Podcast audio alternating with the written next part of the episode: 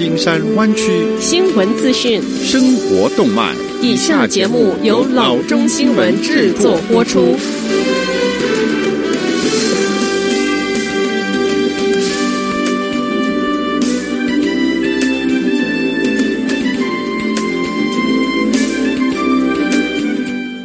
各位听众，大家好，欢迎来到老中广播电台的节目，我是君君。我们首先来关注今天的旧金山湾区地方消息。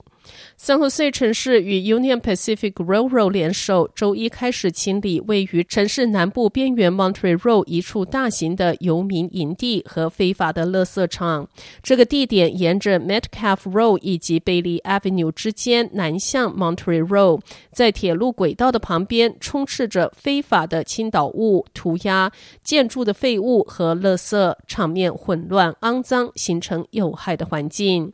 这个营地曾经发生过。多多起火灾，包括今年初烧毁帐篷和车辆的一场火，一些没有住所的居民栖身此地。在过去两年大部分的时间中，城市议员 Sergio Jimenez 一直在处理这一个问题。他说，游民营地带来健康和安全的隐患，已经发生多起火灾，存在大量危险废物堆积。大约十八个月前，Jimenez 和其他城市官员指示城市律师探讨对 Union Pacific Railroad 涉嫌忽视财产安全的法律诉讼。诉讼称，Union Pacific Railroad 铁路的沿线状况恶化了 San Jose 的生活品质。Union Pacific Railroad 公然无视我们 San Jose 居民的健康和安全，这是不可以接受的。Jimenez 在二零一九年五月三十日的一份声明中说：“我们试图通过协商途径解决这些问题，但是 Union Pacific 一再表明，他们首先关注的是运输和做生意。”即使牺牲了相邻社区的利益，清理工作将包括为无居所的居民提供外展服务。政府表示，清理工作可能会超过一个工作周。下则消息：自三月份以来，San Mateo 县将近三分之二的儿童保育中心暂时关闭，或者是永久关闭。它是我们经济的支柱，儿童保育。很多父母没有办法居家工作，因此没有儿童保育的机构，他们根本就没有办法回去工作。Karen Folletta 是 Footsteps Child Care 的执行董事。Footsteps Child Care 是一家非营利机构，在半岛九个地方提供儿童保育的服务。我们是赤字，如果情况继续下去，我们今年将损失将近五十万元。弗雷塔说：“现在花的是我们长期以来所有的存款。二十六年前，弗雷塔从零开始创办 Footsteps，现在他只有努力让他不要倒下去。”弗雷塔说：“这对我来说实在是很困难，压力太大。我从来没有想过，我居然会有裁员的一天。”三月初，他的保育中心每天照顾将近八百名的儿童，现在这个数字是两百左右。工作人员 Adrian Badia 正准备听到最坏的消息，那就是第二波的病毒。他还会回来吗？会发生什么事情？我能够保住我的工作吗？一个令人不安的现实：数百家儿童保育中心已经关门了。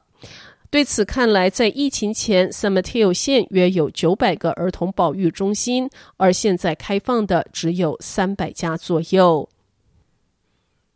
下周休息秋天就要来临了，随着气温的下降，需要穿毛衣的天气正在逼近。餐厅的老板们开始担心，因为这种天气会损害他们在疫情间本来就比平时萧条太多的室外用餐生意。许多湾区餐厅的老板都在想办法，设法要确保他们能够在室外继续为顾客服务，即使是遭遇气温下降和倾盆大雨。为了做到这一点，餐厅老板用上了室外取暖和火坑。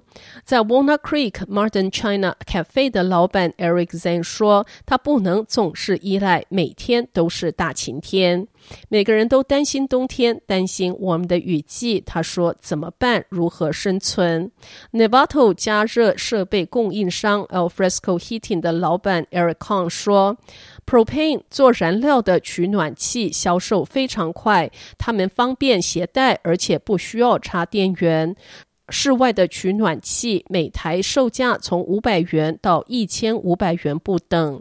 康说：“我知道现在很多企业都在受苦，而我们正面对以前从来未见的高需求。我感到非常的幸运，我有许多的生意。然而，即使有取暖灯或者是燃料取暖器，也可能不足以说服人们在寒冬中出外就餐。”一位 Walnut Creek 的居民说：“我可能会喝喝咖啡或者是红酒，但是我不知道我会不会在寒冷的外面吃饭，因为我不喜欢我的食物冷掉。” Marine,、Novato 和 Santa Cruz 等县允许有限制室内就餐，但是东湾还没有允许这样做。餐厅的老板们很是犯愁。下则消息：联邦政府以行政命令来禁用或强迫收购 TikTok 和微信。用户们固然强烈的抗议，但是效果似乎有限。而如果连竞争对手都看不下去了，跳出来说句公道话，是否能够稍微正点听事呢？Instagram 正在这么做。Instagram 的首席执行长很少花时间去推文批评这项举措，但他特别之处在于认为联邦此举将影响像 Instagram 这样的公司，因为大家都在做跨国生意。他认为，从本质上来说，如果美国开始禁止跨国公司在美开展业务，那么其他的国家也会采取与美国相同的手。断禁止美国公司在其他的国家做生意。此外，美国公民自由联盟也以言论自由受侵害的理由批评这项措施。该联盟国家安全项目主管 Shamsi 在一份声明中说，该命令透过限制人民在两个社群媒体平台上进行交流和进行重要交易的能力，来侵犯美国人的第一修正案的权利。Shamsi 补充说：“讽刺的是，尽管联邦政府可能对国家安全受威胁而大喊大叫，但是阻止应用程式做更新本身就构成了安全的威胁。”好的，以上就是生活资讯。我们接下来关注一下天气概况。今天晚上湾区各地最低的气温是六十一度，明天最高的气温是七十三度到八十度之间。好的，以上就是生活资讯以及天气概况。新闻来源来自 triple w dot news for chinese dot com 老中新闻网。好的，我们休息一下，马上回到节目来。